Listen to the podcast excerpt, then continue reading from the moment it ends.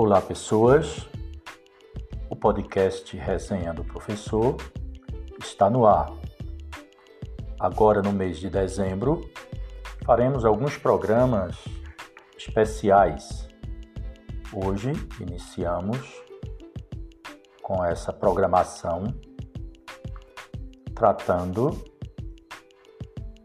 é, da situação dos jovens frente à pandemia que assola o nosso país. O jornal Extra Classe, que é uma publicação do Sindicato dos Professores do Rio Grande do Sul, uh, traz um artigo bem interessante sobre os impactos da pandemia na vida de jovens no Brasil. Diz o artigo que, efetivamente, ser jovem e estudante no Brasil está cada vez mais difícil, com crise ou sem crise, e, independente de métodos, indicadores ou fontes que utilizamos, todos indicam que eles sofrem os maiores impactos da desigualdade social e tecnológica, de redução de renda e aumento do desemprego, da violência policial e da exclusão educacional. Analisando e referenciando-se em recentes pesquisas sobre os impactos da pandemia na vida e na educação dos estudantes, o cenário é estarrecedor. Enquanto a maioria das famílias, instituições de ensino, governos e mercados continuam preocupados com cenários econômicos e projetando ganhos no futuro, a preocupação imediata dos estudantes é sobreviver as instituições de ensino querem que eu aprenda um monte de coisas, sendo que a minha prioridade agora é sobreviver. E eu preciso sobreviver nesse momento. Eu não preciso aprender coisa nova. Não tem o porquê eu estar focado em conteúdos muito específicos. Isso é a fala de um jovem participante da pesquisa Juventudes e a Pandemia do Coronavírus, publicadas recentemente no nosso país. Nesta pesquisa, liderado pelo, pelo Conselho Nacional da Juventude, outras evidências se sobressaem entre os jovens, tais como medo de perder um familiar, preocupa 75% dos jovens e 48%, ou seja, quase a metade, temem perder sua saúde. A ansiedade, o tédio e a impaciência foram apontados como os sentimentos mais presentes durante o isolamento social. Os principais desafios dos jovens para estudar em casa não estão na falta de tempo ou no aparato tecnológico disponível, mas no equilíbrio emocional, na dificuldade de organização para o estudo à distância e a falta de um ambiente tranquilo em casa. E o acolhimento aparece como o sentimento mais positivo que pode estar relacionado tanto ao convívio familiar quanto às interações remotas. Então, prezados e prezadas ouvintes do nosso podcast Resenha do Professor, está posto o cenário dos jovens frente à pandemia. Desde março, estamos vivenciando esse fenômeno. Hoje discutiremos alguns aspectos desses impactos na vida dos jovens, naturalmente ouvindo dois jovens. Uma jovem do ensino médio, estudante do ensino médio, e também um adulto bem jovem, estudante universitário. Ouviremos as opiniões deles frente à pandemia, ao momento pelo qual estamos passando.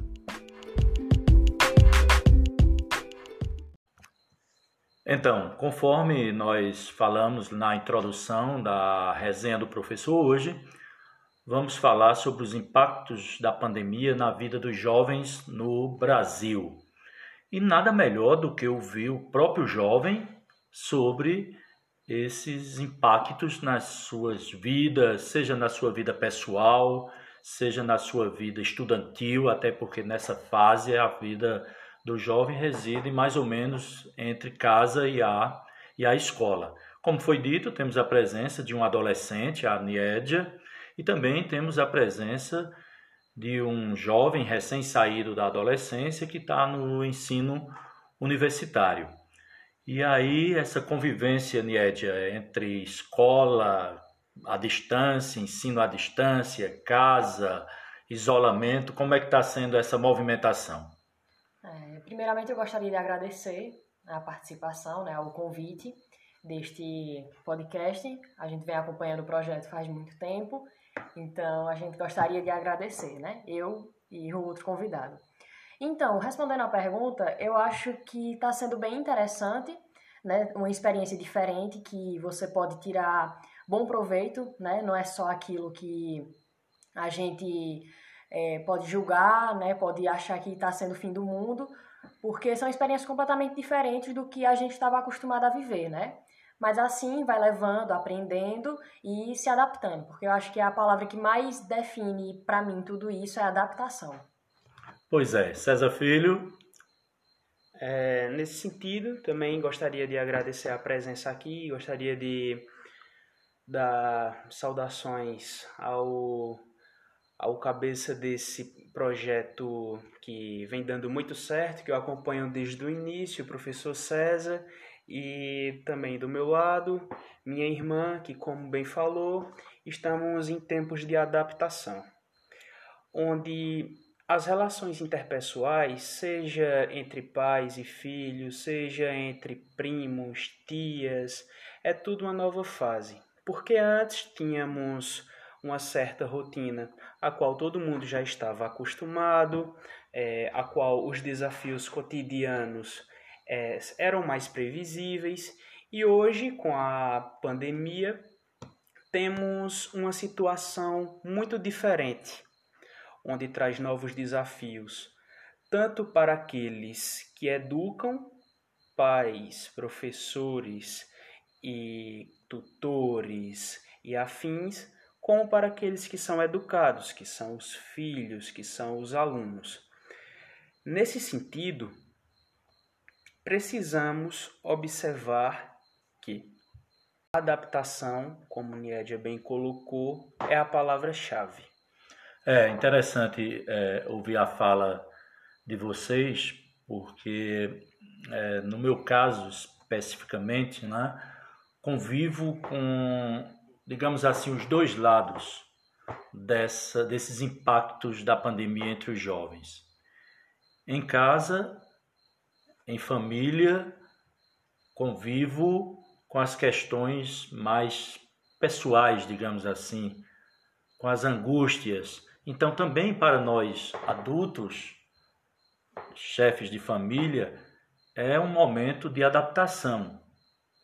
Agora nem tanto, porque já voltamos a trabalhar, mas lá naquele período, alguns meses atrás, onde nós convivíamos com mais intensidade, então tudo era novidade. Né? Tudo era diferente, então essas relações interpessoais, como o César falou, essas relações também familiares, elas precisaram passar por grandes adaptações. E eu digo que convivo dos dois lados, César e Nietzsche, porque lá na escola, né, eu estou convivendo com o lado da educação, né, procurando entender o jovem né, a partir do, da visão de estudante dele. Então, nesse sentido, as dificuldades. Quais são as dificuldades, tanto para um quanto para outro, desse estudo remoto? O que, é, o que tem de bom nisso e o que tem de ruim nessa questão? Niédia? Bem, eu acredito que, é, começando pelos pontos positivos, né, dá para você ter uma noção assim mais de organização, de qual é o tempo, qual é o horário que você mais se adapta para estudar, né? Como, por exemplo, agora que a que tu já está voltando, né, ao novo normal, é diferente, mas bem no começo, né, como o professor falou, era bem diferente de não ter aulas remotas nem na escola, né, como ainda é a realidade de muitos mas é, você poderia adaptar seu, seu horário para amanhã, ou então não gostava de estudar muito de manhã, então fazia para tarde e para noite. Eu acho que essa flexibilidade de horários é um ponto positivo. Do mesmo jeito que pode ser prejudicial, porque às vezes você acaba procrastinando muito, né? Você fica adiando, adiando, porque você não vê aquilo como uma responsabilidade tão grande quanto deveria ser. Então, isso para mim pode gerar pontos negativos e positivos. Há também a questão de é, a dificuldade que você sente, né, muitas vezes, ao estudar sozinho, não ter um apoio de um professor, né, de, ou então dos colegas também, que tem muita ajuda é, entre nós, né, tem uma ajuda muito grande também. Eu, isso dificultou, dificultou muito, porque em muitos momentos você se sentia sozinho mesmo, né, eu me sentia é, isolada, no sentido não só social, não só de presença, o físico, mas sim o mental também, o de convívio dessa dessa questão de você precisar de ter um apoio a mais, né? E a gente, e eu não tive isso, mas com o tempo, né, como eu disse, as adaptações foram chegando. Eu fui aprendendo novas maneiras de manter relações com essas pessoas, de tirar minhas dúvidas com os professores, né? de, enfim, né, foi melhorando aos poucos, porque realmente é, foi uma mudança muito brusca no estilo de vida que eu tinha para o que eu estou apresentando no momento. Há também a questão de você não, eu não me sentia mais motivada da mesma maneira que eu me sentia antes. É, um momento de que você, eu achava que não dava para para mais manter isso, não achava que também não não era capaz de conseguir me virar sozinha não que eu estivesse totalmente sozinha mas é, não tinha o mesmo apoio que eu tinha antes né? Então eu achava isso muito difícil. Mas hoje eu vejo isso como um aprendizado muito grande porque eu soube identificar minha capacidade né? Eu vi a força que eu tenho de, de ser independente nessa questão, de aumentei minha disciplina também, de assim, ou é agora ou, é, ou não é nunca mais, porque também essa questão de ficar procrastinando muito, você perde uma semana, você perde um mês, você perde tanto tempo e quando olha para trás vê que aquilo não era necessário, que tinha como ter resolvido de uma maneira diferente. Se não estava aguentando um certo pico de estudo, eu diminuía, né? Eu, eu tentava adaptar ao que eu aguentava, ao que era bom para mim, né? Mas claro que não me mantinha numa zona de conforto, porque zona, você mantendo numa zona de conforto você não vai para lugar nenhum, né? Eu tinha que me desafiar, mas eu tinha que respeitar meus limites. Então eu acho que de uma visão geral, e foi isso que mais eu senti, né, como dificuldade e como é, aprendizado também. É interessante, né, ouvir, ouvir a, a fala de Niedia, né, no sentido da da adaptação, essa é a palavra, né? E um, do sentido também da disciplina, a busca, né? Porque se mudou radicalmente, né? De um sistema para o outro, sem avisar, né? Ninguém foi avisado. Olha, a partir de março nós vamos sair do ensino presencial para o ensino à distância. Não, um belo dia, né? Fomos ah, informados que a partir do dia seguinte tudo estaria fechado, inclusive a escola, e teríamos que continuar estudando. E aí, de fato, não foi fácil para a maioria da população, principalmente para os jovens. César na universidade também, com outras características, mas tudo também muito parecido, não é isso, César? É, nesse sentido, professor, eu acho que o que resume bem o que Niedia acabou de falar seria o seguinte, porque pessoalmente eu não tive problemas em me adaptar com esse novo método de aulas, de avaliações, de programas que normalmente veríamos em salas de aula ou então em um ambiente de estudo, mas consigo entender que minha realidade é muito diferente das demais realidades que vemos por aí, que vemos, não digo só em no setor público de educação, mas digo também no setor privado. A gente nunca sabe as dificuldades que cada indivíduo, que cada estudante passa.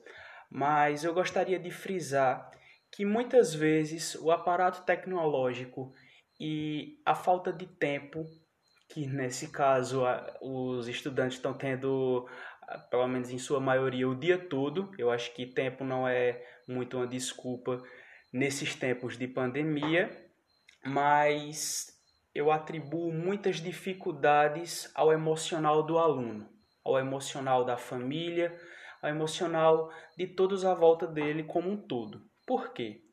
Porque muitas vezes você tem um lugar de estudo, você tem um lugar que você pode ficar sozinho, que você pode se concentrar, mas sua cabeça não está boa.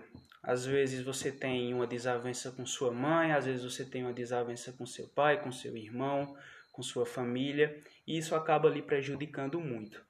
Então, nesse sentido, professor, eu acredito que esse laço familiar, que em tempos de pandemia ficou tão estreito, em alguns casos houve ganhos, lado positivo, e de um lado negativo houve certos tipos de desavenças, certos tipos de mazelas que rondam no meio familiar e acabam chegando no emocional do, do estudante.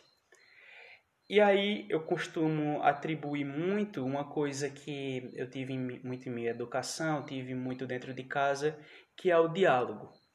Por quê? Porque para uma família funcionar bem, para que haja prosperidade dentro de um ambiente familiar, tudo começa com o diálogo.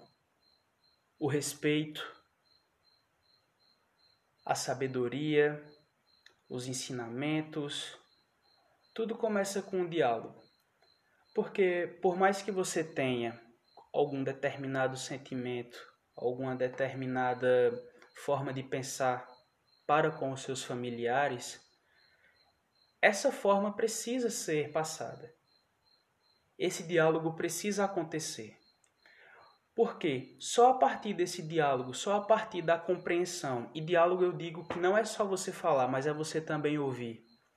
E principalmente para os jovens, que às vezes acham que sabem demais, às vezes acham que não precisam dos pais, que já são independentes, que só querem falar, mas também saber ouvir. E da parte dos pais também, porque existe muito pai que, por ser pai, acha que é o dono da verdade. E não é bem assim. Isso vai para nossos ouvintes também, que muitas vezes a gente se pega tão tão preso a nossas ideias que a gente acaba ignorando aqueles que estão à nossa volta. E que nesses tempos o que mais tem são familiares à nossa volta, porque na, até agora depois, agora está melhorando, mas nos últimos meses ninguém podia sair de casa. Então, eu acho que esse diálogo é muito importante, principalmente porque nos últimos anos nunca houve uma situação parecida com essa, onde a família estaria tão perto, tão perto tanto fisicamente quanto emocionalmente. E nesse sentido, temos um lado positivo e um lado negativo. Então, é, é importante essa conversa com vocês, mas também a gente não pode, em alguns momentos na fala, tanto sua, César, quanto na Nietzsche, é importante é, nós salientarmos que há, existem juventudes, existem realidades distintas. Né? Felizmente, né, vocês têm uma realidade que não, não é né, o mundo real lá de fora. Existem tantas outras situações, só que há algo em comum entre você, César, entre você, Nied, e entre os jovens de qualquer classe social. E ninguém ficou livre Nenhum jovem ficou livre dessa situação que eu vou me referir agora, independente da classe social, independente do apoio familiar. Muitos passaram, inclusive na pesquisa apresentado pelo jornal Extra, lida lá na introdução do podcast, fala sobre isso, questões ligadas à ansiedade. Então, a ansiedade, ela esteve presente na vida e ou está em maior ou menor intensidade na vida de grande parte dos jovens nesse momento de pandemia. Então, é muito importante salientar de que isso afeta todos, independente de classe social, independente de gênero, independente de ter família como apoio ou não. Então, é muito importante salientar salientar essa esse ponto. Mas ainda falando sobre os tempos atuais, tempos diferentes, né, Niedia?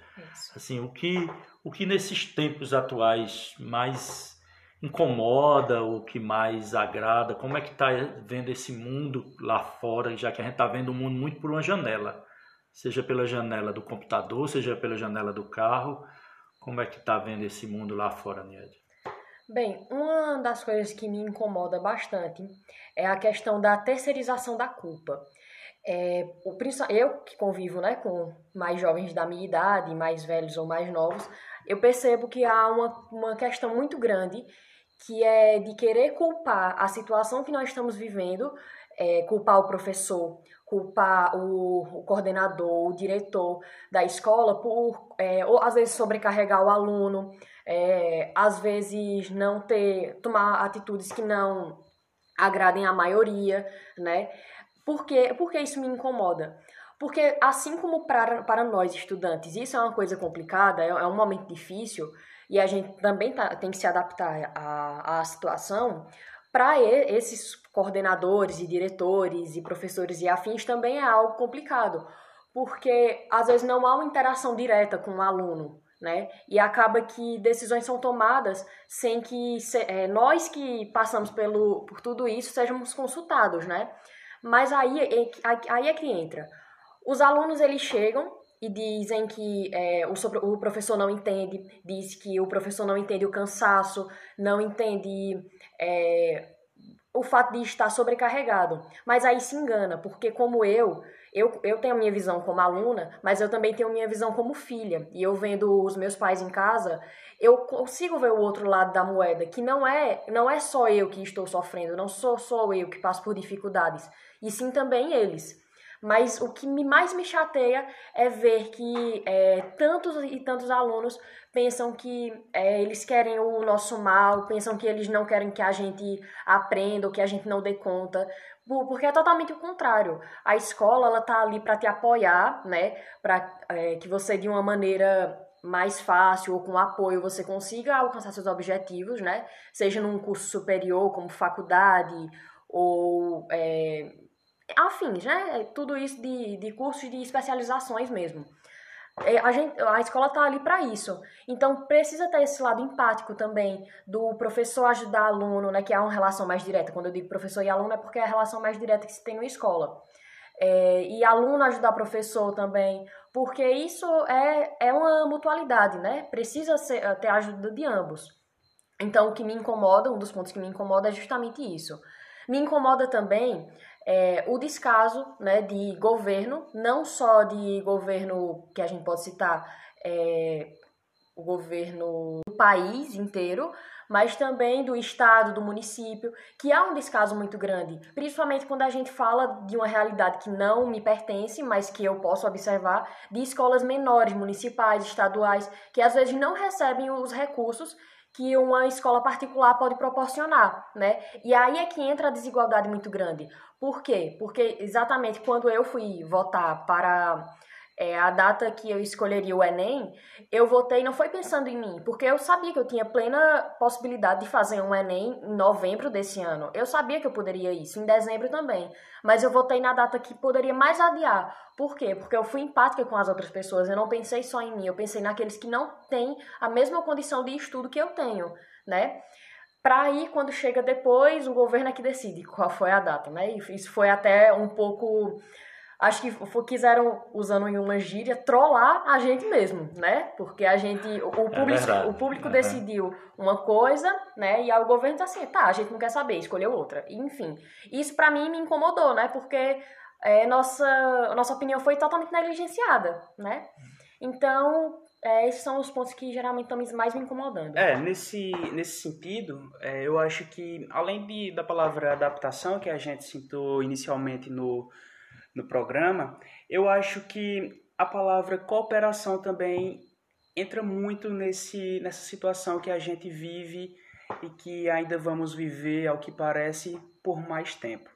Cooperação, digo, entre desde a base da sociedade, que são as famílias, ou seja, filhos cooperando com pais, desde até os mais altos escalões do poder público.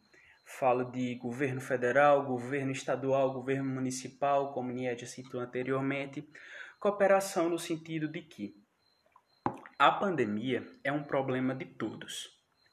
E esse vírus que causa essa pandemia é um inimigo em comum de todos também. Não adianta a gente, como Nietzsche bem falou, terceirizar a culpa se entre nós não há uma cooperação. Não falo só de cooperação governamental, porque a cooperação da sociedade também é muito importante. De nada adianta medidas, medidas sanitárias das autoridades competentes se não há uma conscientização da população que deveria seguir essa medida, esse tipo de medida.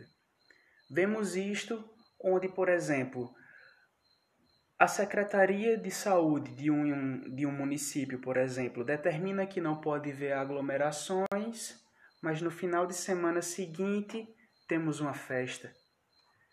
Temos bares lotados, temos os mais variados tipos de locais que não seguem as regras de segurança e dessa maneira cooperam para que haja uma maior proliferação do vírus e desse modo a pandemia se arraste.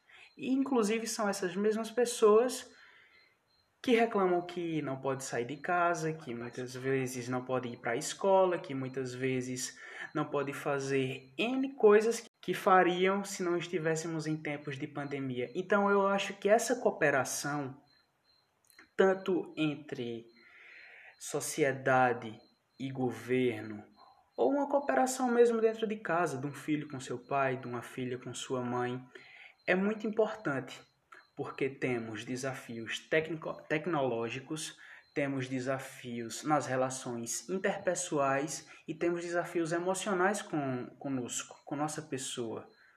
Porque essa pandemia, ela veio de um jeito que essa cooperação, que eu acho que é de fundamental importância para que podemos solucionar os problemas que nos são apresentados diariamente. Pois é, de acordo com, com a pesquisa, a gente está aqui fazendo várias reflexões sobre né, a, a própria pandemia, sobre a, a educação, sobre as relações familiares, sobre governo, mas de acordo com a pesquisa, uma grande preocupação dos jovens pesquisados é claro que nós estamos a pesquisa feita por uma, um sindicato de professores lá do Rio Grande do Sul, escolhido de propósito mesmo, até porque lá no, hoje na região sul, sudeste, os três estados da região sul são onde temos maior número de, de casos. Então a preocupação do jovem era na, na fala dele era aprender para quê? Ele estava preocupado naquele momento em sobreviver. O desejo dele é sobreviver. E aí, para fechar o nosso papo né, entre o jovem, né, nosso papo cabeça, sem trollagem, né, Niedia? Sem trollagem, como o governo trollou, eu gostei muito do termo aí, né? E aí, gente, para fechar, eu gostaria de ouvir Niedia aí já em rápidas palavras, e aí, o que é que tem, o que é que está se esperando desse, desse futuro próximo, né? Até porque o futuro para o jovem é muito próximo, né? O futuro para uma pessoa como eu, que tem 53 anos de idade, eu digo assim, daqui a 10 anos, daqui a coisa. Para o adolescente, não, o futuro é daqui a duas semanas. O que é que vai acontecer daqui a duas semanas é, que, é o que interessa. E aí, Nédio, o que é que está esperando aí desse futuro próximo? Quais são os medos, as expectativas? Em poucas palavras, vamos lá. É, eu, pela minha visão, né, acredito que um, da, um do que eu enxergo para o meu futuro obviamente, a minha aprovação né, no, no vestibular. É, em relação aos medos, é que essa pressão está sobre mim não é, não é de agora, não é por causa da pandemia. E mesmo eu ainda não estando no, no último ano do ensino médio, é, as pessoas que cursam o ensino médio vão me entender que a gente hoje em dia não recebe mais essa pressão somente no último ano. Isso vem desde o primeiro, percorre pelo segundo e no terceiro eu acredito que seja o ápice, né? De que você realmente é totalmente pressionado e isso causa medo. Causa medo de se decepcionar, de decepcionar os pais, os familiares. Mas eu acredito que principalmente decepcionar a si mesmo, porque só eu, né, e só os estudantes, cada um sabe o que tem dentro de si, o tanto que se esforça, o tanto que abre mão, abre mão de muitas coisas, né, para é, chegar no objetivo, que no caso é passar no, vestibular. Então, eu acredito que esse seja é, um pouco disso, né, de medos e de que eu, minha visão do futuro. Bom, professor, em relação ao futuro de, dos jovens como um todo, eu me vejo muito esperançoso porque por mais que temos conflitos políticos, conflitos sociais à tona, vemos todos os dias na internet, na, na televisão, eu acredito que o jovem hoje em dia ele está muito mais informado do que jamais foi, seja para o bem ou para o mal. Mas eu acredito no bem. Eu acredito no bem e acho que esse jovem informado, esse jovem esperançoso, ele vai seguir naquela linha da cooperação que a gente falou anteriormente e que independente das mazelas, independente dos problemas, eu acredito que o jovem brasileiro ele é determinado, ele é criativo, ele é empreendedor e, acima de tudo, ele é batalhador. E assim terminamos a resenha do professor numa conversa maravilhosa que nós pudéssemos passar uma noite nessa mesa redonda, literalmente redonda. Nós estamos numa mesa aqui ao, né, nessa conversa, né, não só no sentido simbólico, mas de fato a mesa é redonda. Muito obrigado a César, muito obrigado a Niédia. Valeu, professor. Valeu, professor. Ok, nos veremos em outra ocasião.